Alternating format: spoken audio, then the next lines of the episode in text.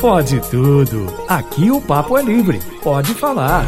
Itacast, o podcast da Itatiaia. E aí, bom demais? Estamos chegando, hein, com Pode Tudo para fechar o seu domingo com um bate-papo gostoso. Eu sei que a gente traz às vezes, e hoje também vai ser o caso, assuntos polêmicos, importantes, mas tem assuntos divertidos, leves, do cotidiano. E por vezes, talvez tenha hoje, viu? Não quero dar muito spoiler antes da hora. Assuntos picantes, né? Que a gente acaba se soltando, contando detalhes. Enfim, o gostoso do Pode Tudo é isso.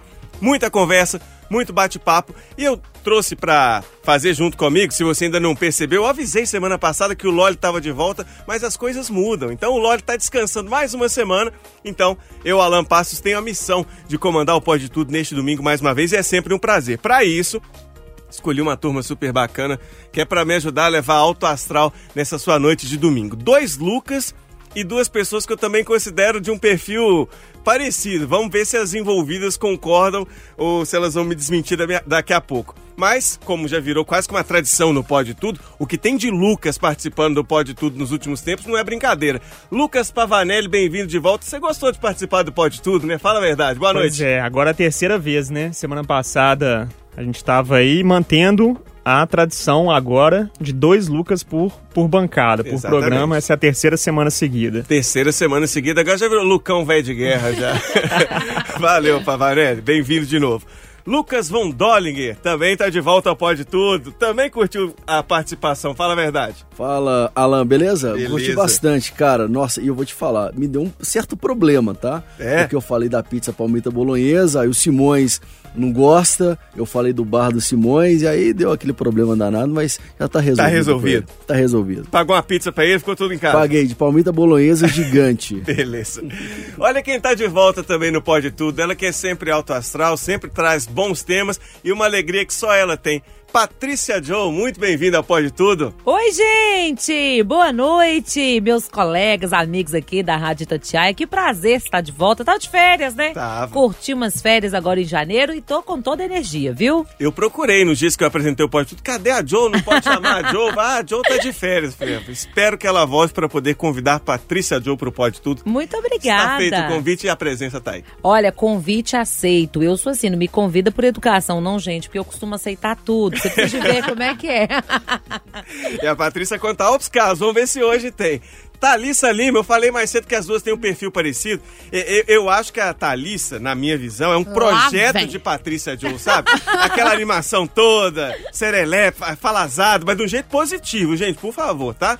Thalissa Lima, bem-vinda. Fala comigo, Alan, mais uma vez. Amo o Pode Tudo e agora eu e Patrícia vamos infernizar vocês aqui mais uma vez. Eu, eu não, eu não vou aguentar. O tema que a Thalissa trouxe, que vai ficar mais pra frente, a Patrícia Joe vai aprovar. Porque é um tema que, que ela trouxe algo nessa linha outras vezes. Eu te- quero escutar Não, só não os dá casos. muito detalhe, não, tá? Olha, eu vou contar rapidinho, assim. Quando a Thalissa entrou pra redação, eu falei, gente, foi como se eu me visse entrando há 20 anos. Aí, eu falei, Adorei. eu falei que tinha perfil parecido, então não estava errado, não. Patrícia, já que você já falou aí é, que se viu na Thalissa, o que, que você traz de música pra gente nessa noite? Qual que é a escolha pra esse domingo aqui no Pode Tudo? Olha, Alan, essa semana todo mundo que me acompanha, me conhece, sabe tamanha gratidão, né? E saudade aí do Lino, porque o Lino é o meu pai dentro da Itatiaia, foi ele que me trouxe para Itatiaia, foi com ele que eu trabalhei durante esses 11 anos, né?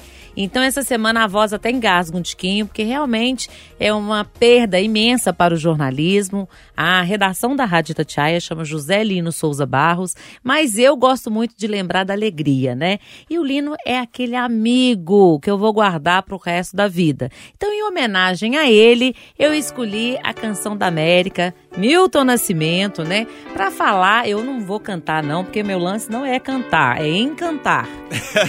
Vou falar frasezinha? pro Lino Tá, que declamar. amigo é coisa pra se guardar, não é mesmo? Debaixo de sete chaves, dentro do coração. Assim falava a canção que na América ouvi, mas quem cantava chorou ao ver seu amigo partir. Solta aí. Amigo é coisa pra se guardar. É, esse é um clássico e no momento como esse se encaixa perfeitamente. A, a Joe falou, falou muito bem e é uma semana pra nós, claro, de lembrar com muita saudade do José Lino, mas É, uma semana que foi muito difícil para todos nós, sim, porque o Lino construiu uma história que não vai se apagar com a partida física dele, mas que a gente já sente falta desde o primeiro instante, né? Então, é, desde então, e esse pode tudo, claro, em homenagem a, a ele também, que com certeza vai seguir guiando, olhando pela Itatiaia, tá muito bem recebido lá em cima, tenho certeza disso. Ótima escolha da, da Joe, uma ótima lembrança. Ô Lucas Von Dolliger, o que, que você traz de música pra, pra gente? Vai cantar? Vou te falar, você sabe que minha voz é muito boa, né? Eu sou meio É. rouco, minha voz é meio diferente. Eu não, ó, da última vez que eu participei, eu trouxe ali a Legião Urbana, né? Eu gosto bastante, principalmente daquele disco acústico de da década de 90. Eu vou trazer mais uma música da década de 90, agora Cássia Eller.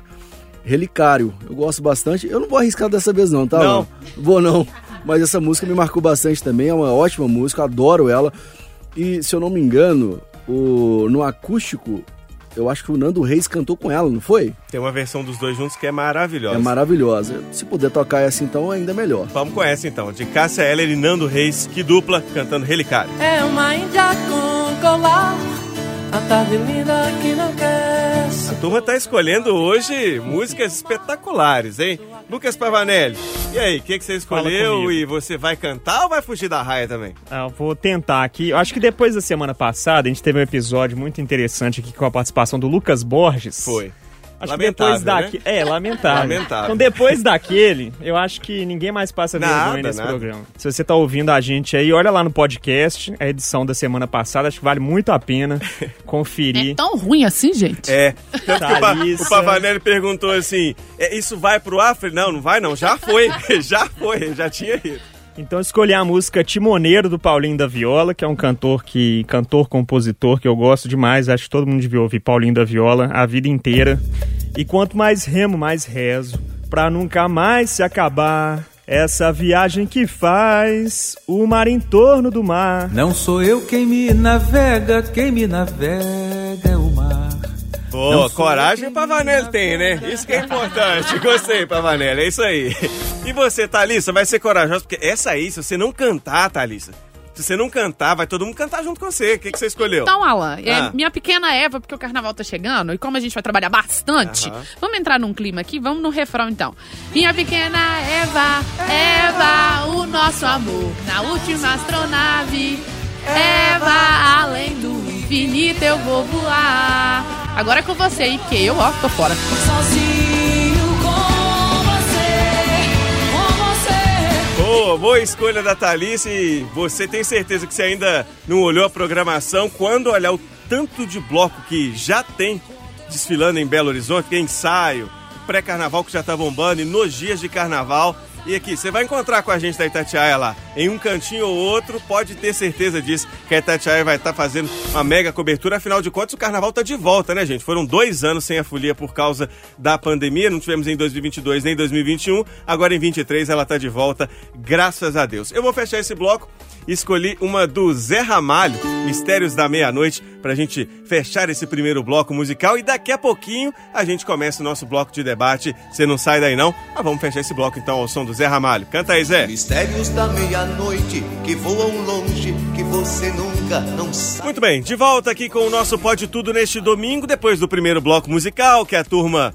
uma parte cantou, outra parte declamou, teve gente que saiu pela tangente, mas foram boas escolhas, músicas importantes que trazem sempre aí alguma mensagem. Agora a gente começa o nosso bloco de debates e o primeiro assunto, acho que não tinha como ser outro, né? E é a Patrícia Joe que traz o primeiro tema de hoje. Fala, Patrícia. Jornalismo em luto. No dia 30, última segunda-feira, dia da saudade, fomos aí deixados, né, pelo nosso querido, amado José Lino Souza Barros, que é o mestre do rádio, né, gente? Não há o que se falar. Uma pessoa que consegue manter 45 anos apresentando o mesmo programa que é o Rádio Vivo, então é uma escola, José Lino. O jornalismo está muito triste. Logo no dia 2, né, na quinta-feira, Glória Maria, que nós que somos mulheres, né, Thalissa, devemos aí reverenciar uma mulher que abriu portas. Eu costumo dizer, ser mulher não é fácil, no jornalismo muito menos, e a Glória, além de tudo, negra, né? Então trouxe aí, um, abriu portas para que pudéssemos chegar onde estamos hoje. E aí eu falo que é uma perda irreparável para o jornalismo. O jornalismo estar mais pobre em 2023. É, é, acho que não tem como resumir de maneira diferente, né, Joe? Realmente está mais pobre.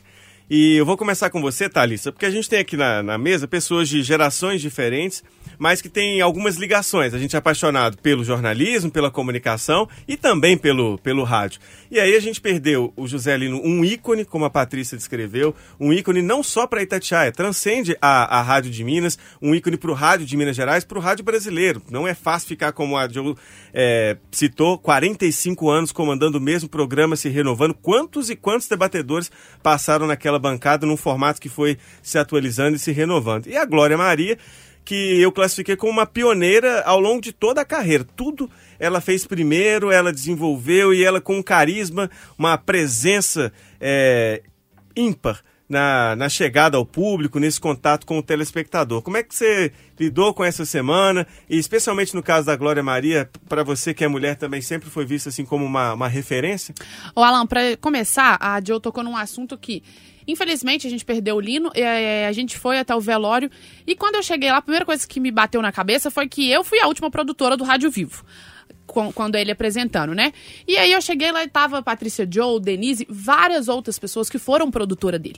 Eu já comecei o pensamento por aí. A pessoa é tão grande que, assim, em um dos momentos que é a despedida da vida, várias pessoas estão lá para poder homenagear. E, assim, pessoas que estão aqui na carreira há 30, 20 anos. E, assim, gente de competência é que não dá nem para poder mensurar o tamanho da oportunidade que é trabalhar com ele. E, assim, foi uma pessoa. Eu trabalhei pouco tempo com ele, porque logo depois foi trocando a apresentação mas que assim, não dá para mensurar os detalhes, como é que ele era, como é que ele pedia as coisas, né, Patrícia? Eram algumas coisas no, nos detalhes. Às vezes ele falava, ah, Thalissa, hoje, é, ele todo sábado ele lia uma crônica. Ah, qual crônica que você quer, Lina? Às vezes ele falava, ah, não, hoje eu quero que você escolha. Vá da sua opinião para me saber o que, que você quer, o que, que você acha, qual que é o Gen recado. Generosidade. Qual né? que é o recado que você quer dar. Então eu acho que isso, assim, é de uma simplicidade tão ímpar, né, Patrícia? É, E que verdade. ele ensinou muita gente. Eu agradeço muito por ter feito a produção do Rádio Vivo, que inclusive foi a primeira coisa que eu fiz quando eu entrei na rádio. E agora sobre a Glória Maria, é, eu comentei com a Alessandra, eu comentei com as meninas. Ela é uma representatividade que não dá para poder descrever. A gente é mulher e uma entrevista que ela deu ao Emicida me tocou bastante, porque ela fala que ser mulher já é difícil, ser mulher negra é mais difícil ainda. E no meio do jornalismo, ser mulher também é difícil. As pessoas acham que hoje em dia é tudo muito fácil, porque a pessoa é bonita, porque a pessoa é inteligente, porque a pessoa é competente. Não é assim que as coisas, não é assim que a banda toca. Quando a gente tá aqui dentro, é que a gente vê como é que as coisas funcionam. E ela, assim, ultrapassou limites e barreiras que eu acho que qualquer mulher quer ultrapassar. É, aquele carisma dela, o jeito que ela conduz a entrevista. Ela já entrevistou pessoas que, assim, você nem nunca imaginaria que um dia talvez você chegaria lá. Michael Jackson, algumas pessoas, assim, nomes que não dá nem para poder mensurar. Agora, um outro ponto que eu queria tocar nela é também a simplicidade. Como é que são duas pessoas que a gente perdeu nessa semana e duas pessoas simples. Ela era assim, educada, os bastidores das pessoas falavam que era sempre muito simples, conversando com todo mundo, acolhendo todo mundo. E vai fazer falta, viu, gente? Como vai fazer falta pra gente mulher? É, eu só queria completar aqui, porque a Thalissa me fez lembrar realmente isso. Quantas produtoras estavam naquele velório, né? A começar Nair Prata, Selma Sueli, eu que fui produtora também, a Ana Cristina, esposa dele, a Thalissa. E o Lino tinha essa capacidade, né? De unir pessoas, né? Vários debatedores, vários nomes que explodiram depois que passaram pelo debate do Rádio Vivo. E se a gente for pensar, a maioria das produtoras foram mulheres. Todas mulheres, né? mulheres. E eu, eu gosto de falar que duas palavras resumem bem o Lino: discreto, extremamente discreto e disciplinado. Ele não justifica, né? Ele sempre falava assim: "Você apre- eu aprendi a trabalhar com o Lino, então é, o, tudo que falar aqui é pouco, né, Thalissa? Não. Eu. Tanto pra ele quanto pra Glória. Pra É, Glória, a simplicidade dela, né? Sim, não, e aqui, as entrevistas, do jeito que ela conduzia as entrevistas, eu acho que é uma coisa. Eu não sei se existe inveja boa, não, viu, gente? Mas eu acho que é uma coisa que você precisa a falar assim, Vamos nossa, chamar um de dia, inspiração. Um dia eu quero ser assim, eu queria ser como ela, sabe? É, É coisa isso. que dá vontade de ser. É gente que inspira a gente, né? Com certeza. Ô, Pavanelli, o- a Patrícia falou aí, por exemplo, de alguns nomes que passaram, e aí me chamou a atenção um deles, ela falou da Nair Prata. A Nair Prata foi minha professora, é, literalmente, professora da faculdade. E ela via no José Lino um grande professor. Então, assim, o Lino foi professor de pessoas que foram professoras de uma nova geração é, e ensinou nas coisas mais simples, nos detalhes, na, na simplicidade de, de um debate. Quantas vezes o comentário do Lino se resumia a um é. E aquilo ali dizia muita coisa. Então, assim, é, deixa uma marca muito, muito grande e um legado incrível, né? Eu acho que você falou essa coisa, né, de ser professor de professor, assim, né? São pessoas, é, tanto a Glória como o Lino, que ficaram muito tempo no- na mesma empresa, né? Hoje, acho que para para nossa geração, as gerações até mais, mais novas também, isso é muito difícil, né? Os jovens não conseguem se imaginar no mesmo lugar, né? Coisa do- dos nossos pais que ficavam numa mesma empresa durante a vida inteira, né? Não tinha essa coisa de, de trocar, assim, as gerações mais novas têm uma inquietação muito muito grande, né? Aí você vê que as pessoas que passaram 40, 45 anos, né? Você você pensa no nome do José Lino, você pensa na Itatiaia, você pensa na Glória Maria, na Globo, né? No Fantástico, enfim. Então elas, elas se mesclam muito com a empresa, acabam virando a cara da empresa, né, para as outras pessoas. E, e vai passando aqueles ensinamentos dela, vão, deles vão passando para as gerações seguintes. Eu não trabalhei diretamente com o Lino, mas eu estou aqui e absorvo muitas coisas do que aconteceu, né, nessas últimas décadas todas. Né? Então achei muito bonitos os depoimentos da, da Joe e da Thalissa, né, de pessoas que estavam ali no dia a dia e, e como que ele marcou, como que ele tocou a vida de todo mundo, essas gerações que vieram depois dele aqui na, na Itatiaia. Ô, Von Dolliger, é claro que você fica à vontade, tá, para abordar da forma que quiser, mas eu queria trazer também mais um outro ponto que são duas pessoas que, de uma forma ou de outra, trabalharam, seguiram fazendo o que mais amava até o fim da, da, da vida. O Lino não fazia mais o rádio vivo, mas continuava com a sua voz muito presente aqui na rádio, nas mensagens, é, no projeto muito bacana do Memória Itatiaia e com uma locução é, a gente vai, claro, sempre reverenciar a voz do José Lino porque era muito marcante, mas uma capacidade de interpretação incrível. Única. Única. De, de mesclar é, o tom dramático, o tom de suspense. Enfim, é, é, ouvir aquela crônica de sábado do Rádio Vivo era uma atração à parte. É, verdade. É, uma capacidade de envolver a gente naquilo que ele estava dizendo. E a Glória Maria, que a Globo na minha visão, teve uma grande sensibilidade de ir adaptando. É, quando ela, por questões físicas, enfrentou uma doença nessa reta final de vida, e aí para as reportagens mais longas, de viagens, de repente não era o ideal, para algo que para muita gente poderia ser visto como mais simples, ali a apresentação do, do, do Globo Repórter, que é isso, uma chamada da Glória Maria era vista de uma maneira completamente diferente de uma chamada de uma outra apresentadora. Então eles seguiram até o final, trabalhando e ainda entregando ao público e aos colegas de trabalho muita coisa importante, né? Ah, com certeza, assim. É, eu lembro que o início da minha jornada como jornalista, é, eu ouvia muito a Itatiaia, eu ouvia muito, mas não era o Zé Lino. Eu ouvia muito o jornal da Itatiaia. E no Jornal da Itatiaia eu ouvia muito a Cátia Pereira, ouvia muito o Eustalque Ramos. E eu comecei o processo de virar jornalista justamente por da Itatiaia. Por causa das referências também que a Itatiaia sempre teve. O José Lino era um deles, né? Assim, a voz sempre marcante dele, o poder de interpretação de texto dele é absurda, realmente. E aí vem um ponto, né? Assim, como que essas pessoas é, que são referências no jornalismo acabam nos inspirando, né? Foi assim comigo. É, eu ouvi, o dia que eu ouvi a primeira vez, assim, que eu me atentei a ouvir uma programação da Itatiaia por completo, falei assim, cara, eu quero fazer isso. Eu quero fazer isso, eu quero trabalhar com jornalismo, quero trabalhar na Itatiaia, com rádio, eu adoro isso, eu, eu, eu adorava já, mas não sabia como é que funcionava o processo. E aí eu comecei a descobrir como é que funciona o jornalismo. E aí eu vim para Itatiaia, e aí é, fui produtor do Rádio Esportes durante um, um bom tempo, e meu contato com o Lino nesse período foi um contato muito assim, é, de pós-programa, né? Porque ele passava por Rádio Esportes, né? Era um Do jeito clássico, né? Do jeito clássico. Milton, Amaral, Naves. Exatamente, e sempre muito cordial, assim, no término do programa.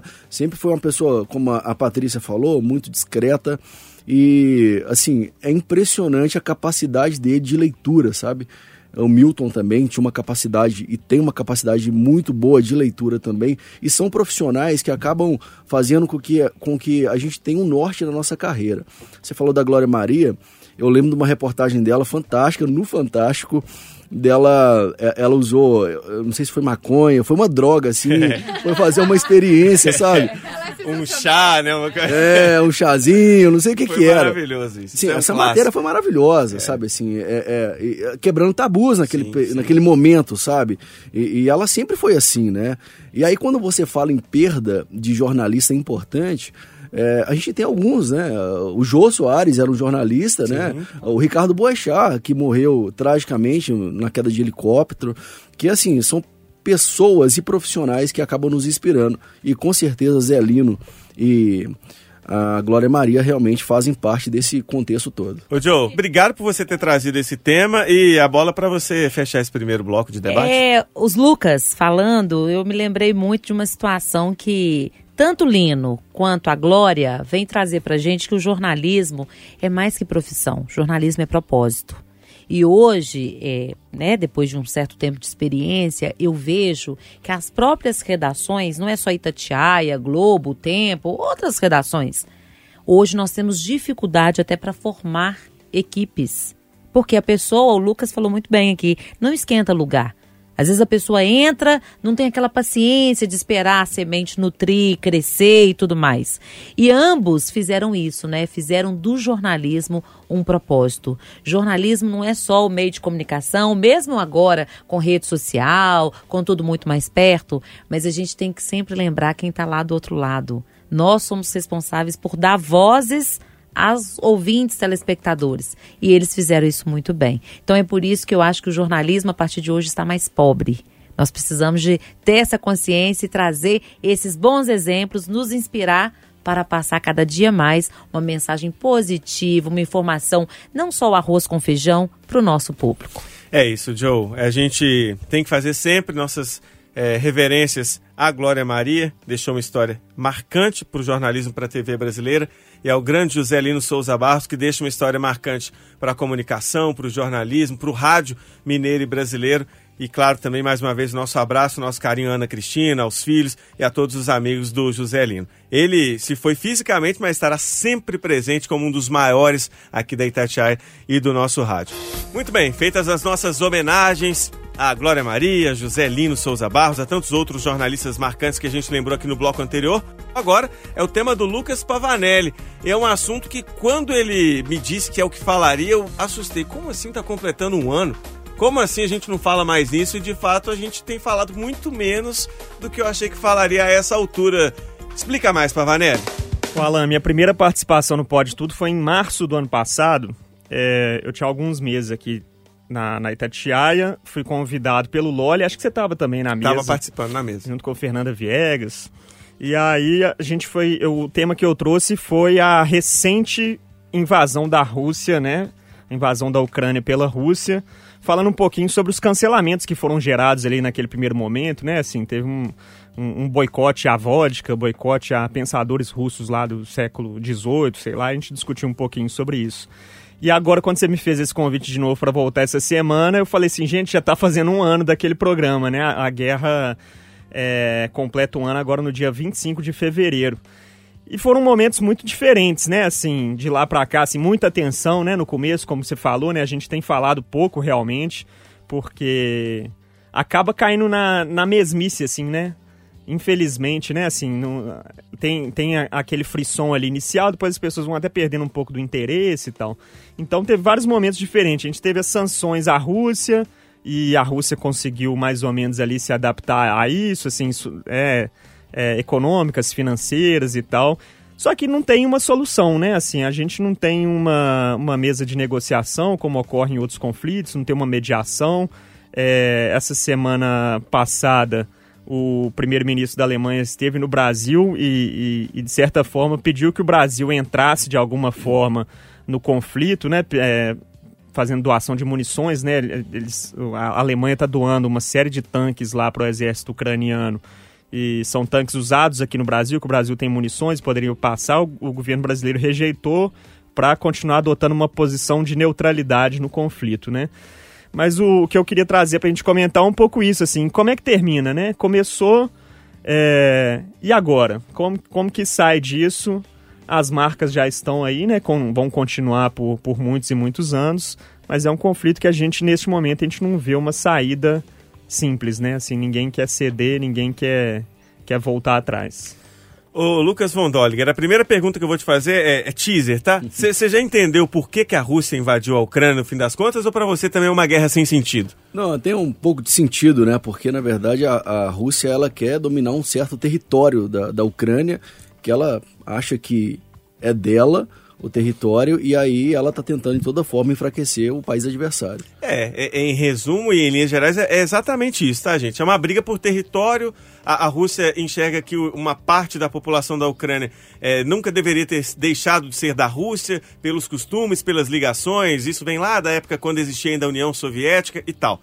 Mas aí tem uma briga é, que envolve interesses econômicos, é, políticos, expansão de poder. E a gente, quando eu digo a gente, eu tô falando imprensa no geral, foi até muito criticado, porque no começo do conflito, da invasão, a gente falou bastante. E estava muito ligado porque era um, é, era um conflito dentro da Europa, que a nossa geração não estava muito acostumada a viver e a cobrir. Verdade. Quantas outras guerras continuam acontecendo mundo afora? É, Oriente Médio, algumas invasões de Estados Unidos em outros países e a gente meio que vai deixando. E esse conflito a gente deu uma cobertura muito ampla num primeiro momento, mas depois parece que a gente também se acostumou com a ideia e deixou pra lá. Você tem essa sensação também, Vondor? É, é verdade, Alan. Eu acho que é bem isso que você está falando assim. Eu acho que começou como aquela certa novidade de guerra, né? Essa geração não, não- não viu uma guerra na Europa, como você disse, e realmente assim surgiu como um boom, né? É, muitos países ali da zona do euro acabaram sendo afetados é, drasticamente, principalmente por causa de recursos de energia, né? A própria Alemanha, que o Lucas falou, é, é carente da, da energia vinda da- do gás, na verdade, vinda da Rússia, né? Sim. E acaba agora é, é, queimando é, carvão, tentando fazer com que energias é, não renováveis é, volte à tona no país europeu. E aí, cara, assim, é, voltando a falar sobre essa questão do Brasil se envolver ou não na guerra, né? O Lula, presidente do Brasil, acabou dando uma declaração um pouco até simplista em relação ao, ao, ao que o Olaf Scholz, que é o ministro da, da, da Alemanha, acabou falando, né? Ele falou que quando um não quer, dois não brigam. Não é bem assim, né? É muito mais complexo que isso. Uma guerra não, não é só porque você acha que se a Rússia ou a Ucrânia, na verdade, quisesse, não quisesse a guerra, a Rússia ia parar? Claro que não.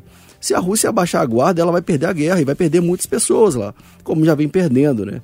E eu entendo o país brasileiro, o Brasil ser neutro, porque realmente tem que ser pragmático nesses momentos, né? O Brasil nunca adotou uma postura de guerra. O Brasil não tem histórico de guerra. E a postura, eu, eu considero uma postura correta, de neutralidade, mas voltando ao início da conversa, é, eu acredito sim que a gente parou um pouco de falar porque virou rotineiro. Não é mais a novidade, né? O fator notícia já se passou, que foi a guerra. Agora é mais assim, os desdobramentos do que está acontecendo na Ucrânia com o ataque russo. É uma pena, né? Porque pessoas estão perdendo a vida, crianças não conseguem ir para a escola, é, museus é, destruídos, né? Assim, a história da, da Ucrânia sendo destruída. É, é- é triste, assim, é um momento muito triste para a Europa. Ô Joe, eu quero pegar justamente esse finalzinho da fala do Von Dolliger, porque isso que me incomoda mais. A gente continua tendo mortes, continua tendo destruição em território ucraniano, muitas perdas é, econômicas e principalmente de vidas, e não é porque a gente passou a falar menos que a guerra parou. E é triste demais quando uma guerra, algo tão grave, tão doloroso para a humanidade, cai no cotidiano, né? Olha, Alain e demais colegas, para os ouvintes também deve estar passando, gente, um ano de guerra, né? Mas veja bem, que ignorância. Além da tristeza, é de uma ignorância tamanha. Eu mesmo fico assim, gente, como é que é possível ter uma guerra? O homem toda hora vai para o espaço. Toda hora tem testes no espaço, vai e volta e tudo. Assim, a tecnologia, a inteligência. Mas a guerra é o quê? A falta de comunicação, a falta de diálogo, de conversa. Eu conheço a Rússia, conheço Moscou, já estive na Rússia. A Rússia tem uma extensão territorial seis vezes maior do que a do Brasil. E aí, nós, qual que é o motivo da guerra? Briga por espaço. Briga por um pedaço de terra. Na hora que você olha no mapa, a Ucrânia, a Polônia, a Alemanha ali, sim, ok, é um espaço rico, tem energia lá, tem recursos e tal, mas compensa tamanha quantidade de pessoas mortas, um país totalmente destruído.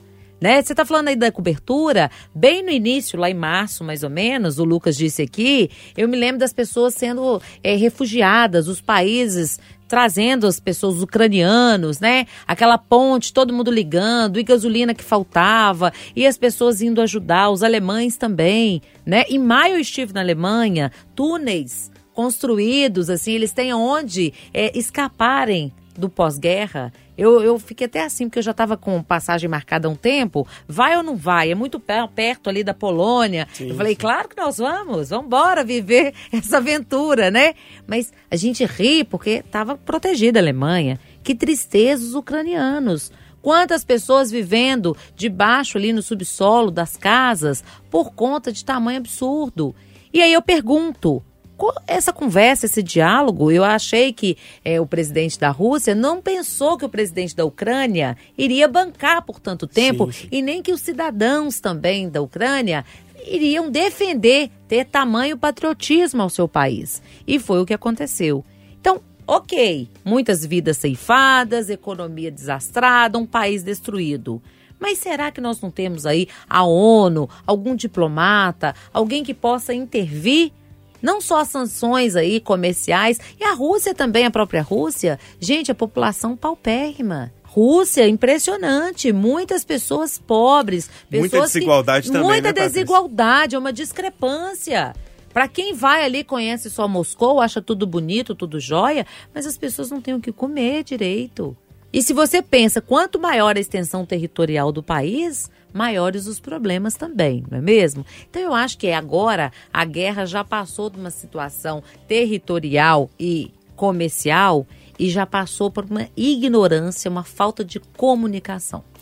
É, eu vejo no, no Vladimir Putin, Thalissa, é, traços muito parecidos com ditadores que a gente viu do passado. E aí, para você que já está na dúvida, estou falando de ditadores, de direita, de esquerda, porque seja qual for o regime, quando é, ele vira uma ditadura, passa a não ser algo que, que vai trazer positividade para aquela nação. Não pode ficar tranquilo que é, com o passar daquele, entre aspas, governo, a gente vai ter consequências muito graves.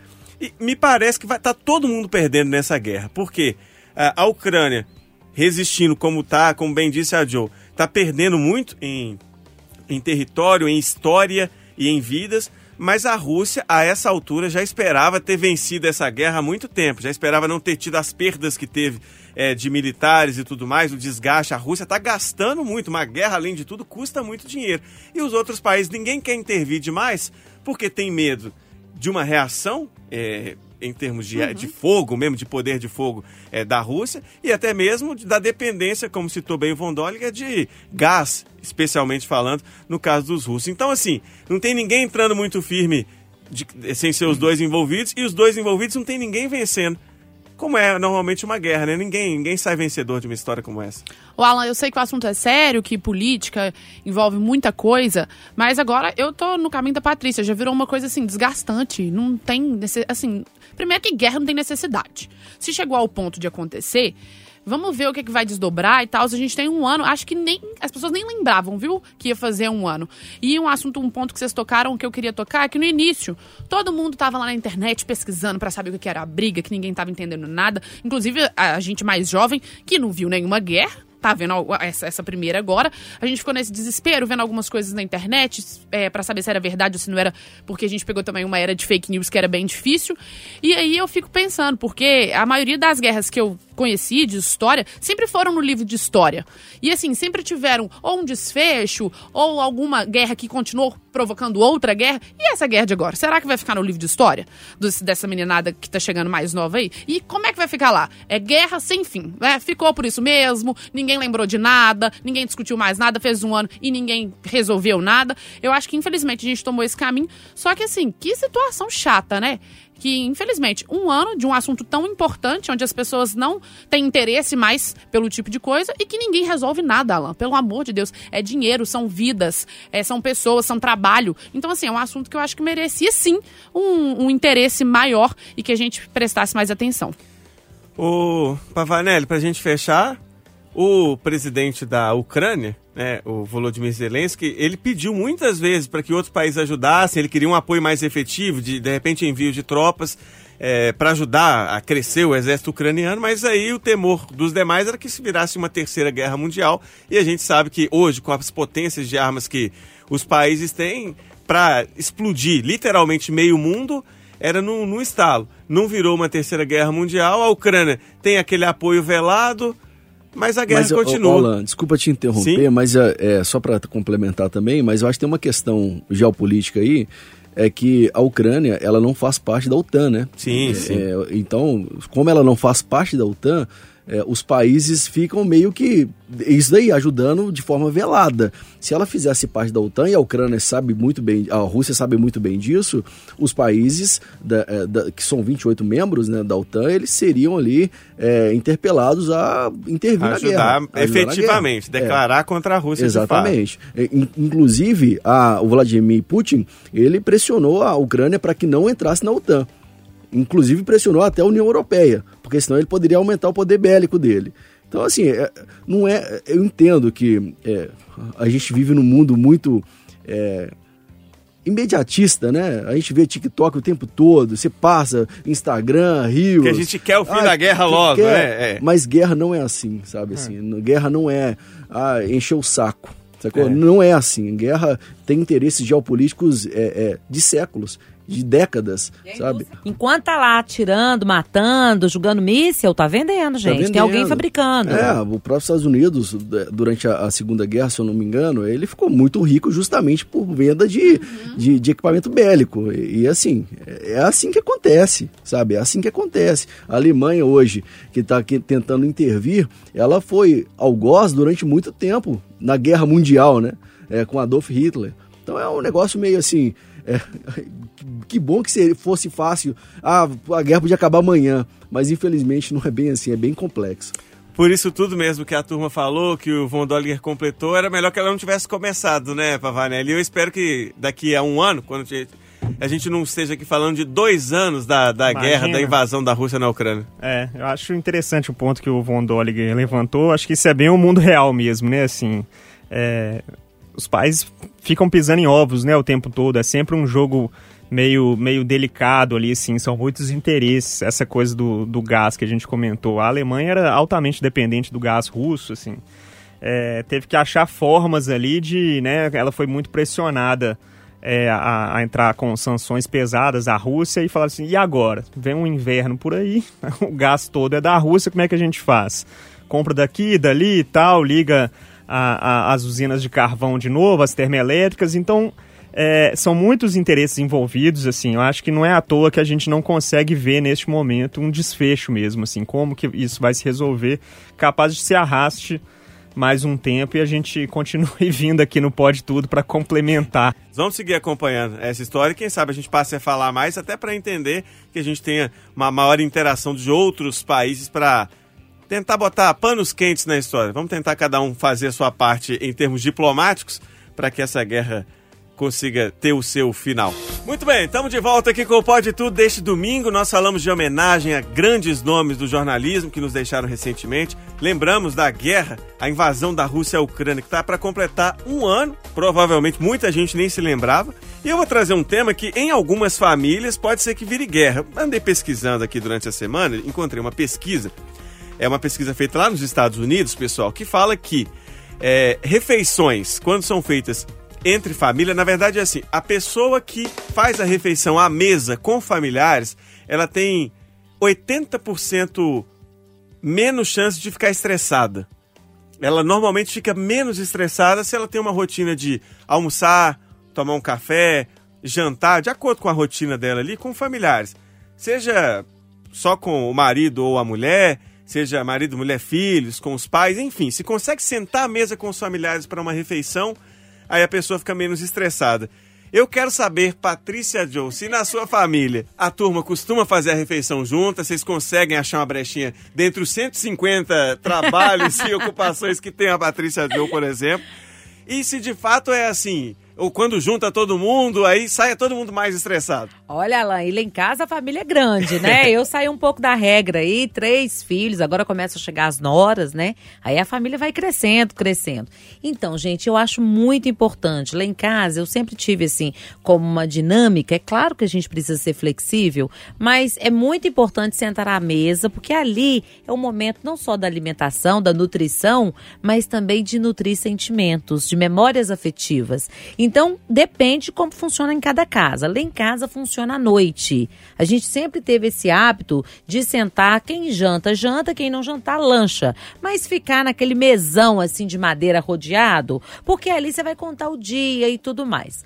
As crianças cresceram, viraram adolescentes. O de 15 anos já estava com mania de ficar dentro do quarto, né? Então a mamãe aqui, que isso, meu amor? Vem aqui, nós chamamos. E aí, nem que fosse 15 minutos, ele, ai, mãe, poxa, mãe. Não, papai e mamãe te ama. Aí a gente ia na porta, o Fábio também muito assim, a gente zoava ele todo, um dava beijo de um lado, outro beijo do outro. Aí pra ficar livre da gente, ele ia fazia assim às vezes. E outra regra também: mãe chata é mãe boa. Nunca deixei, nem quando criança, tablet, celular durante a mesa. Não, gente, na mesa não. É preciso você ter esse contato visual, olho no olho, né? Para quem é pai aqui, para quem é mãe, sabe o seguinte, até pelo respirar do seu filho você conhece. Então, eu falo que não é a quantidade de horas, né? Outro dia eu tava falando isso com a minha amiga que a Daisy teve bebê há pouco tempo e tá naquela fase assim de mãe culpada, né? Que volta a trabalhar e não tá convivendo com o filho. Gente, não é quantidade, é qualidade. Então é muito importante que você tenha assim essa pesquisa aí, eu acho que reflete muito isso, a qualidade com seus filhos, porque isso cria memória afetiva, é o que vai levar para a vida toda. Von Dollinger, na sua casa, e não tô falando só de agora, quando você pensa na sua infância, na sua adolescência, almoço, jantar era em família, era sentado à mesa. E quando junta todo mundo, tem aquele encontrão de fim de ano de família. Todo mundo sai de lá mais feliz ou a turma sai mais estressada? Não, sai mais feliz. Lá em casa sempre foi assim, sabe, Alan? Desde criança a gente sempre se reuniu para almoçar, principalmente aos domingos, né? Que era um, um clássico da família brasileira, né? Que é aquele almoço do dia de domingo. É, mas um marco lá de casa, na verdade, maior ainda, era quando a minha avó ainda era viva, a, minhas tias iam todas lá para casa para tomar café. Todos os dias, de segunda a sexta-feira, todos os dias a gente se reunia na mesa para tomar café por volta de duas e meia, três horas da tarde. Aí as coisas mudam um pouco, a minha avó acabou falecendo, a gente começou a se reunir bem menos. Eu casei e hoje, como casado, realmente a gente se reúne muito na hora do almoço. À noite é mais difícil, mas eu tenho uma filhinha de dois anos, né? Fez agora dia 30 a gente se preocupa muito com isso, sabe? Assim, de estar tá junto com ela, estar tá comendo com ela. A Joe falou uma coisa muito interessante que é evitar as telas, sabe? Seja tablet, seja celular. A gente evita o máximo lá em casa, até de televisão. Lá em casa, a minha filha quase não assiste televisão. A gente brinca com ela muito de bicicleta, vai. A gente mora basicamente próximo, né, Joe? E ali tem uma área muito boa ali, a José Cândido ali é, muito arborizada, tem uma praça, a gente consegue fazer boas caminhadas e tudo mais. Então a gente prioriza mais isso, sabe? Assim, é, mais coisas em família do que tela de celular. De vez em quando é inevitável, eu vou te falar a verdade. De vez em quando a gente deixa. É, a gente sabe que a gente está vivendo num mundo que é esse mesmo, conectado. De vez em quando ela, ela gosta muito de tirar foto. Adora tirar foto. Papai, quero tirar foto. Dois anos de idade. E aí pega meu celular e fica tirando foto. Mas é complicado, sabe, assim, a gente tirar 100%. Porque senão vai virar uma criança totalmente alienada. E eu não quero isso também. Mas a gente sabe do, do prejuízo que é as telas. Mas o tempo que a gente tem para se reunir, para almoçar, para lanchar, a gente sempre passa em família. Muito bem. Eu sei que você também é pai, Pavanelli. Pelo seu horário de trabalho, imagino que se der para fazer a refeição junto é no almoço. As meninas estão na escola, ficou mais difícil? Ficou mais pro fim de semana? Como é que é isso na sua casa? A gente tem esse combinado mesmo, assim, de fazer, ter o máximo de refeições possíveis, né? Assim, na época da pandemia era mais tranquilo, quando eu estava em, em, trabalho remoto, a gente conseguia fazer café, almoço e jantar. Agora saindo da, da rádio à noite, assim, é, fica no café e no almoço. Mas é esse momento mesmo. Às vezes dura pouco pela correria, né? Assim, de, ó, oh, vamos comer rápido que tem que ir pra escola, tem que ir pro trabalho e tal mas a gente consegue ter um momento assim. E acho interessante porque às vezes acontece alguma coisa no dia das meninas ou no dia anterior e tal. E aí vem, por exemplo, a, a Cora, que tá, tá mais velha, tá com 9, a Olivia com 5. Elas vêm conversar sobre alguma coisa que marcou o dia delas, assim. Ó, oh, aconteceu uma situação chata na natação, ou então ontem minha colega falou um negócio assim, aí eu espero ela terminar de falar, ou então quando elas querem alguma coisa, não quero dormir na casa de sei lá quem, da prima no fim de semana, eu falo assim, ó, leva esse tema pro almoço. O almoço que nós vamos discutir. Que aí eu quero ver o argumento. Boa. Então, assim, o que que aconteceu? Ah, aconteceu isso. Aí cada um fala o que que acha e tal, não sei o que, cada um dá a sua opinião, a gente deixa ela falar, escuta, né, assim, vê o que que, que, que foi, né, tão marcante, assim, pra ela e tal. Na hora de pedir também, ah, quer ir por quê? Como é que vai ser? Já combinou? Já não sei o quê? Pra ver se o argumento é bom. Se quiser ir mesmo, o argumento tem que ser bom pra convencer todo mundo. Mas eu acho esse, esse momento é muito interessante, assim.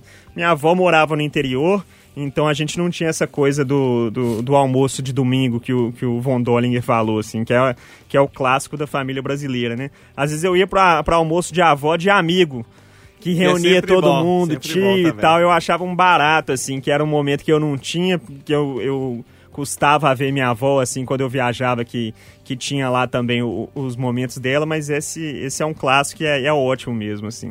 Ô, Thalys. Ô, Alan, Fala, só Joe. complementar aqui, o Lucas, engraçado que parece quando é almoço de domingo, uma aldeia, né, gente? É um conselho que cada um dá uma, faz um julgamento, cada um fala alguma coisa. Eu lembrei rapidamente de um caso aqui, o último nosso jantar aqui, onde foi decidido assim, meu filho do meio, Pedro, um abraço pra ele, ele chegou mais sério, assim, tudo pro jantar. Aí nós, cada um na mesa, conversando, ele... Mamãe, eu tenho uma- um comunicado a fazer. Eu falei, uai, gente, que coisa séria, assim, né? Mais sério, mais discreto, nada a ver comigo, ele é meu oposto. Aí ele, mamãe, eu estou num relacionamento muito sério, saudável, como você e meu pai. Aí eu já fiquei assim, coração palpitante, né? Falei, como assim? O menino é uma criança, ele só tem tamanho, né? Aí meu marido, que isso, meu filho? Relacionamento saudável, o meu é tóxico. Sai disso. Aí, ao invés de eu prestar atenção no menino, eu fui prestar no marido. Aí começa o Que é conselho. essa, Fábio? E aí todo mundo. Foi brigar com o marido. E todo mundo dá palpite, sabe? Então é muito legal isso, né? Na sua casa é uma grande família também, Thalys? Se você que é a jovenzinha da galera, você fazia igual o filho da Joe. Ah, não, deixa eu ficar aqui no quarto. Não, você ia, almoçava com a galera e pronto. Ô, Alan. Se for na- da sua linha, a sua família é falazada, E- né? e isso que eu ia comentar. Eu moro com a minha avó aqui em BH, né? E meus pais moram em Divinópolis, porque eu vim fazer faculdade. Então, assim, a casa da minha avó, todo mundo quer almoçar na casa de vó, quer jantar na casa de vó. Eu falo, vó, minha filha, não tem como esse tanto de gente vindo aqui na sua casa. Mas todo sábado, Alan, vai minhas tias, que são quatro mulheres e dois homens.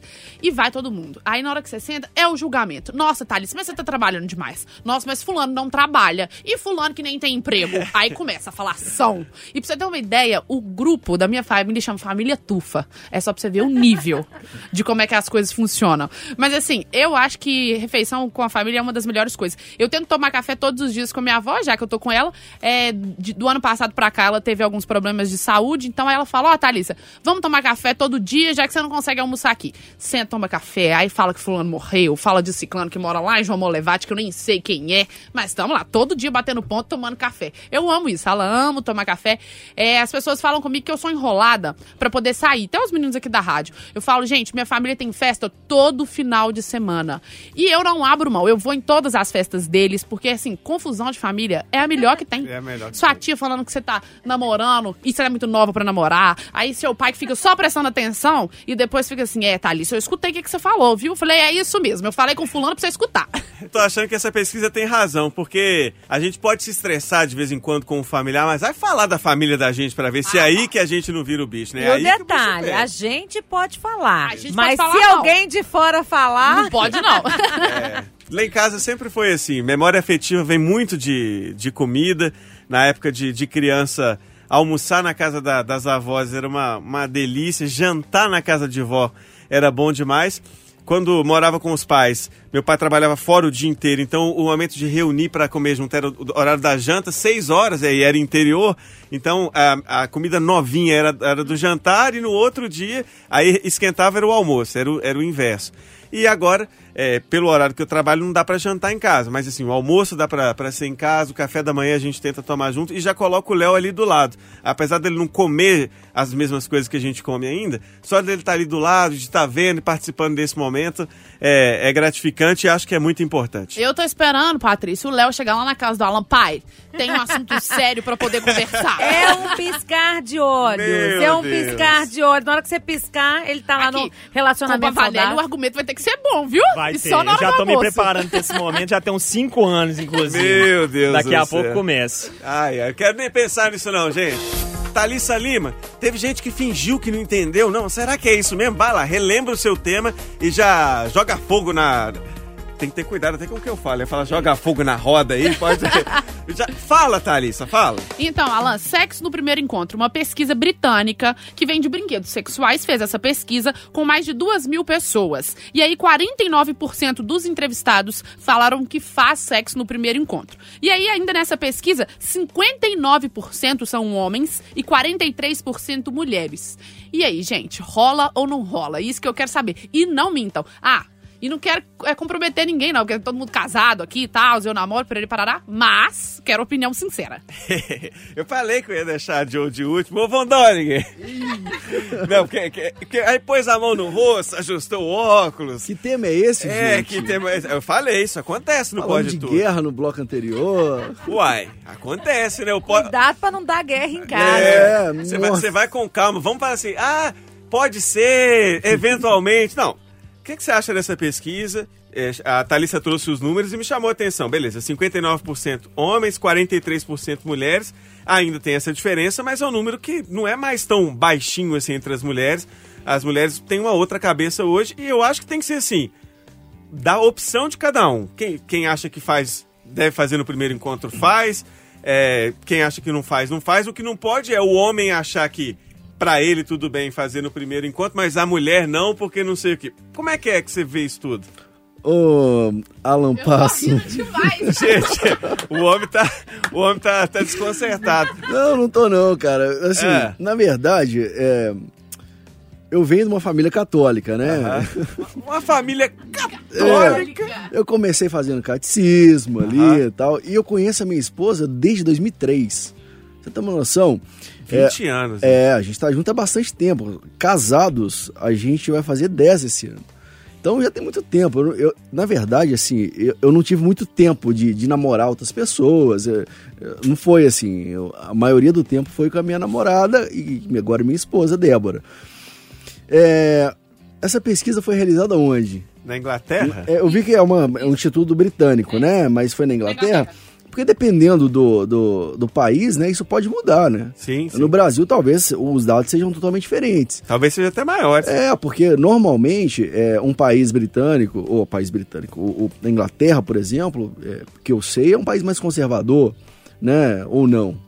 Você olhou pra mim com uma cara. Não, é porque eu acho que já teve esse momento, sim. É. Talvez hoje pode ser que seja mudando, até porque é um país que recebe muita gente de várias partes do, do é mundo, muito né? turista, né? Mas eu concordo que varia de país para É, para país. Não dá para aplicar exatamente os 50, números. 50, né? Pode ser. É, talvez se reflita mesmo que a sociedade. Cara, eu acho que ainda por cima, eh, aí vem um tema um pouco diferente, assim, mas na mesma pegada. A gente tá vivendo uma, uma sociedade muito. é, a palavra não é bonita, mas é uma palavra é, é, que reflete muito o que a gente está vivendo. É muito pornificada, sabe assim? Em qualquer lugar que você vai, tem um outdoor de uma mulher, sei lá, com lingerie. Sabe assim, é, é aquilo o tempo todo. Aí quem assiste, aqui- vê aquilo ali é uma criança de 10 anos que tá no ônibus, ônibus com a mãe. Sabe assim, um trailer de filme às vezes tem uma coisa muito picante, novelas. E aí isso tende a mudar drasticamente a nova geração que acha que aquilo ali é uma coisa meio cotidiana, meio rotineira. E às vezes a intimidade tem que ser tratada como intimidade, sabe assim. É, como eu te falei, eu, eu vim, eu vim de uma família católica. E nesse ponto eu sou mais conservador, entendeu? É um Tá, tema eu espinhoso. entendi, eu entendi. Tá bom, eu acho que deu pra entender, Vandoli. Fica tranquilo, é, você foi, voltou e É, tal. mas a rodeei gente muito, entendeu, né? não, não entendeu, ô Pavanelli? Fala aí, ótimo. Pavanelli. Achei ótima. A pergunta é: sexo no primeiro encontro rola ou não rola? Ele foi É, na igreja católica apostólica romana. Explicar. É, eu tive- É, complicado. Mas eu tô na turma do Vondoli também. Eu tô Você fora também do de uma circuito há igreja muito tempo. família católica? Já tá botando a mão no óculos. Até que não, mas eu tô fora do circuito tem muito tempo. Deve rolar, né? Assim, Aham. tem até amigos e amigas que fazem, né? É. Mas importante é que seja combinado ali entre eles. Se combinar direitinho, Ô, consegue ô, todo Alan, mundo. deixa eu tentar ajudar Ah. aqui, porque nessa pesquisa ainda 49% das mulheres falaram que não faz no primeiro encontro pra poder testar a compatibilidade sexual, que é além da relação sexual, Pra poder saber se o cara é legal e tudo mais, se é mesmo essa pessoa que você quer ter um relacionamento ou não. Então eu tô tentando ajudar aí, tá, gente, vocês dois. De- de- deixa eu tentar ajudar mais eles um pouquinho. Deixa eu falar com a Joe, que lida com Fala esses assuntos com, com mais naturalidade do que, do, que, do que a gente. E eu falo é, isso assim, eu acho legal que a gente fale desse assunto, porque o mais importante é, é o sexo faz parte da vida da gente. Se ele vai ser no primeiro encontro, no segundo, no terceiro, é, se tem uma pessoa que não liga para essa questão da afetividade, não, volta para casa sem nenhum constrangimento, porque não foi legal, mas não vou repetir e de boa. Agora, tem gente que sai de repente de um encontro sexual frustrado e volta com o psicológico abalado. Como é que você vê essa história, Joe, e você vê problema em ter a relação logo no primeiro encontro? Não vejo problema nenhum. Olha só, eu tô fora do mercado de trabalho também, né, gente? Veja só. São Tá mundo 18 aposentado, anos né? de casamento. São 18 anos. Mas cavalo amarrado também passa, gente. A gente sabe do que, que tá sendo feito. Tem amigas solteiras como a Thalissa, as meninas da redação solteiras. Tô sempre antenada, né? E eu vejo o seguinte: realmente é um tabu. Principalmente eu tenho amigas que são da minha idade aí, com 39, 40 anos. Eu tô casada há 18. Eu casei com 22 anos, gente. E aí eu paro, penso e falo assim: o corpo da gente, isso eu ensino para os meus filhos, é morada do Espírito Santo. Corpo da gente é um altar. A gente precisa se conhecer, se- né? Ver o que, que gosta, o que, que não gosta. Agora, entre com o outro, o relacionamento, eu acho que tá faltando muito a questão da intimidade. Namorar mais. Os casais não namoram. Não é simplesmente ir lá e consumar o fato, transar, ter a penetração. Não é isso, não, gente. É a questão de conhecer o outro, ver o que o outro gosta, despertar intimidade. Hoje as pessoas estão reclamando que não estão tendo libido. Por que, que não estão tendo libido? não dá Tá tempo? tudo muito à mostra, tudo muito claro, né? Antigamente a gente andava mais escondido e tal, mas eu não vou ser retrô, não. Eu acho que as pessoas têm que gostar, se gostam de transar, tanto faz se vai ser no primeiro, no último encontro. Se não for no primeiro, de repente até é bom que já tira aquele mala da Ô, fila. Patrícia, e se a pessoa for ruim, você precisa de Pois descobrir? é, pois é. Hoje a embuste cabeça, lá. né? Tá muito assim. Antigamente não, você se guardava, tinha que casar, pegava o lençol pra mostrar que você era virgem, aquela era tudo assim, Thalissa, era difícil, viu? Não era fácil, igual hoje não. Mas hoje em dia a moçada tá com uma outra pegada. E não adianta a gente falar, ai que bobagem. Gente, a terra vai comer. Vai comer, não vai? Então, se é da sua vontade, se tá com responsabilidade, sejam felizes e pronto. Eu não gosto muito dessa coisa de julgamento demais, não, sabe? Eu acho que cada um tem que ter a autorresponsabilidade. Agora, a gente sabe o seguinte, que tem muito homem, pelo que eu escuto, que some. Chegou, lambuzou, tchau, tchau. Não quer mais nada, não. Não quer responsabilidade nenhuma. Satisfez você, satisfez ele, tá tudo certo. Então, depende como cada um lida com a sua intimidade, com a sua sexualidade, né? E intimidade é construção. E você, Thalissa, que trouxe o tema e é da geração Ah, diferente da ó. nossa, como é que você vê essa história? Gente, se a pessoa for ruim, você precisa descobrir ali de primeira. Resolver seu problema, ir pra casa feliz. Se a pessoa for ruim, você nunca mais encontra ela. Fala, olha, filho, foi muito bom te encontrar, mas tchau. E outra coisa que eu queria falar. A Patrícia já tava contando Eu uma falei que ela é uma mini Joe, eu falei. Não, ela tava contando uma história. A minha avó, quando casou, ela ela nasceu, sei lá, em 1900 cafunga, coitada. Com todo respeito, é, pegou uma revista pornô, diz ela que foi ver e tudo mais. O marido viu ela vendo, tinha tipo dois dias de casado, pegou ela e devolveu pra minha bisavó. Falou: Ó, não quero sua filha mais. Ela, não, mas por quê? Não, encontrei sua filha lá, vendo numa revista pornô, aprendendo as coisas pra preparar. Minha avó foi devolvida só porque ela estava Que com uma revista isso? pornô Que que na é mão. isso? Imagina. Ela conta essa história, gente, da maior tristeza, porque ele devolveu a minha avó. Depois a minha buscou de bisavó volta? fez É, depois isso buscou de daqui. volta? Pra, disse que ficou uma semana em casa, fazendo a cabeça do meu avô pra poder pegar minha avó de volta. Olha esse Tá- tipo de coisa. Tá achando que é encomenda, ué? Já eu fiquei sei assim. de onde que vem esse DNA da Thalissa, gente, da avó. Eu fiquei Eu chocada. vai ter fila aqui na porta da Itatiaia querendo conhecer a. Thalissa. Mandando fiquei WhatsApp. Então, Cuidado que a Thalissa namora, gente, pelo Esse amor de porém. Deus. Vocês respeitam aí. Alan, mas eu acho que assim, é um assunto que a gente precisa debater mais, é um assunto que tem tabu ainda, as pessoas ficam até com medo de falar se é certo ou se é errado. Eu acho que não tem certo nem nem errado. Se tá bom pros dois, se foi bom pra você e pra outra pessoa, vão viver a vida, gente. Porque vocês precisam saber se a pessoa é ruim ou não no negócio. É isso aí, gente. Ó, o mais importante é, vai fazer o sexo, é com segurança para as duas partes. Tem que ser bom para os dois e carnaval tá chegando? Não é não. Mas se as duas partes querem, bora ser feliz aí. É, eu acho que é assim que funciona, porque eu tô fora do mercado já tem um Ah, tempinho. ô, também. ô Alan, Ó, e vambora que eu não quero me complicar em casa também não. É, que arrependimento que eu tô desse não ter sido o primeiro tema. Com todo respeito, né, as memórias é que a gente destacou tão importantes, a guerra, mas eu tinha que ter deixado meia hora pra esse tema. Mas também Deus sabe o que faz, né? Então a gente deixou, deixou só o tempo necessário. Lucas Von Dolliger, traz o seu tema, que é pra gente dar uma amenizada. Não é picante, não, né? Não, tô até constrangido É. agora, porque esse tema rendeu muito. Eu acho que o meu não vai render tanto, viu, Não, Alan? vai, é legal. Não, assim, o meu tema é sobre cinema e série, né? A gente tá vivendo um momento de transição, né? O cinema sempre foi um marco para a civilização, sempre foi, assim, é, um ponto de partida para a cultura, né? E agora começa a, a... Não é que começa a ficar de lado, mas as séries de TV, que começou com novela aqui no Brasil, né? Muitas novelas mexicanas também. É, quem não se lembra do Chaves, né? Que era um seriado de comédia. Hoje as crianças nem entendem muito Chaves, mas agora começa a ter uma ascensão às séries de televisão, né? Só para citar três, assim, de megas produções recentemente. A gente teve Game of Thrones, que foi um absurdo de audiência pra- da HBO, né? É, da mesma HBO a gente teve é, agora House of the Dragon, que é uma derivação de Game of Thrones, que é muito boa série. E ficar nesse universo, agora The Last of Us, que é uma série também com uma mega produção. Mas mudando um pouquinho no campo da fantasia, teve uma série muito é, badalada e também muito é, tive, tive muito investimento, teve muito investimento, né? Que foi o Senhor dos Anéis, o Anéis Poder- de Poder, que a produção foi extraordinária, produção de cinema, mas é, não foi assim uma, uma, uma mega é, um mega roteiro, foi decepcionante. Mas o ponto é como que a série está começando a ter um protagonismo não só de agora, mas de um- uns 3, 4 anos para cá, um protagonismo impressionante assim em relação ao cinema. Ô, Thalissa, você tava balançando a cabeça pra lá e pra cá enquanto o Von Dolliger falava.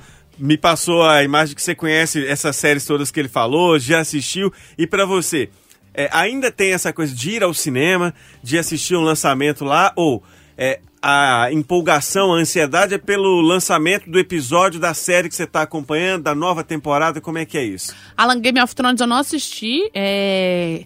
Anéis do Poder, que é a continuação, também não. Mas The Last of Us, meu namorado joga o videogame, o joguinho. E aí ele falou: Ah, não, tô jogando tal coisa, que esse negócio fica bastante fácil. Aí o negócio nunca acaba, né? É todo dia, ah, tá, eles vão sair, não, tô jogando. Ah, não, não, vou jogar. Eu falei, vou jogar, né? Se a gente não tá fazendo alguma coisa, vamos jogar pra Vamos começar fazer a entender. junto, então, né? Comecei a jogar. O negócio é muito bom, Alan. E aí ele falou comigo, ó, vai lançar a série. E aí você começa a assistir. A série está sensacional. É as mesmas coisas do videogame. As imagens são impressionantes porque é a mesma coisa e dá pra poder reviver isso. Agora, em relação ao cinema, eu amo ir no cinema ainda. Amo. É, independente do filme que seja, eu gosto demais de assistir filme, amo série.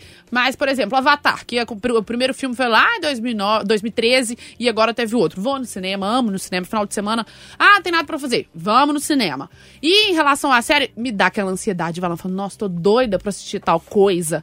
E aí, agora, um ponto que ele tocou também é as novelas, que agora estão indo pro streaming. É. É, eu tô assistindo uma novela que tá no, no streaming e, assim, um 10 vezes melhor do que a que tá no canal aberto. Como é que é impressionante. Qual que você tá assistindo? Eu tô assistindo. É... Até esqueci o nome da novela, gente. Eu tô assistindo no Globoplay, é Todas as Flores. E aí no canal aberto tô passando uma outra novela. Gente, tá dando um banho na novela Muito do canal melhor aberto. do streaming. E muito melhor. A pegada é, muito, é completamente diferente, é mais rápido, porque agora a gente acostumou com a série ser direta e direta ao ponto. Então, você, assim, você assiste um e fala, ah, dá pra me assistir mais um. Mas eu amo, amo. Ô Joe, sobra tempo nessa agenda corrida aí pra assistir série? Ou você não é muito do time da série, você gosta do cinema, ainda tem tempo e, e é uma coisa que te agrada? Como é que você lida com essas produções e esse momento de transição do audiovisual? Então, eu adoro, eu amo cinema, sabe? Final de semana, eu acho que é um programa e tanto ir pro cinema. Eu acho que aquela experiência de você estar em frente àquela. Eu lembro quando eu fui a primeira vez ao cinema, eu tinha nove anos, né? Porque em Sabará não tinha cinema.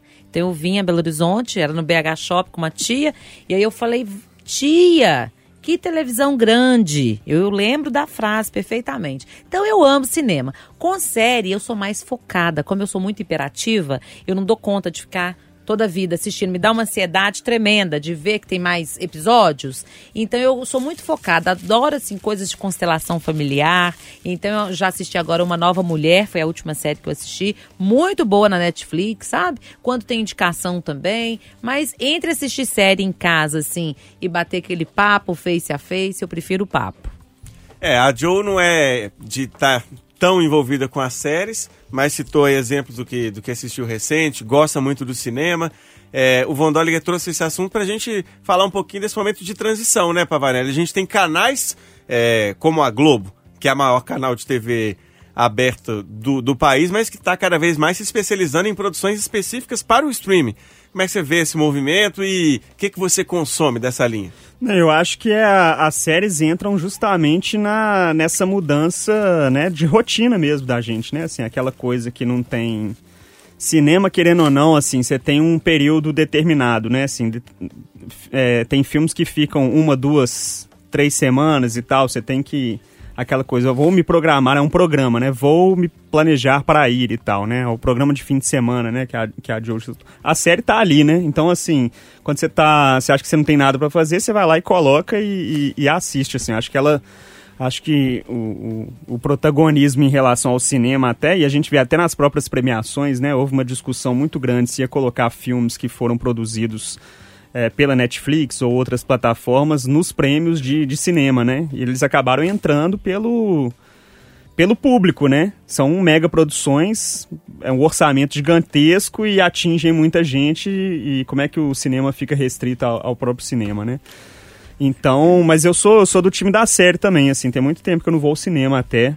E eu sou. E é complicado porque às vezes eu entro nessa de quando a série me pega, eu fico vejo um depois do outro e tal. Na hora que, que eu assusto, são três da manhã e, e sete horas tem que acordar de novo. É.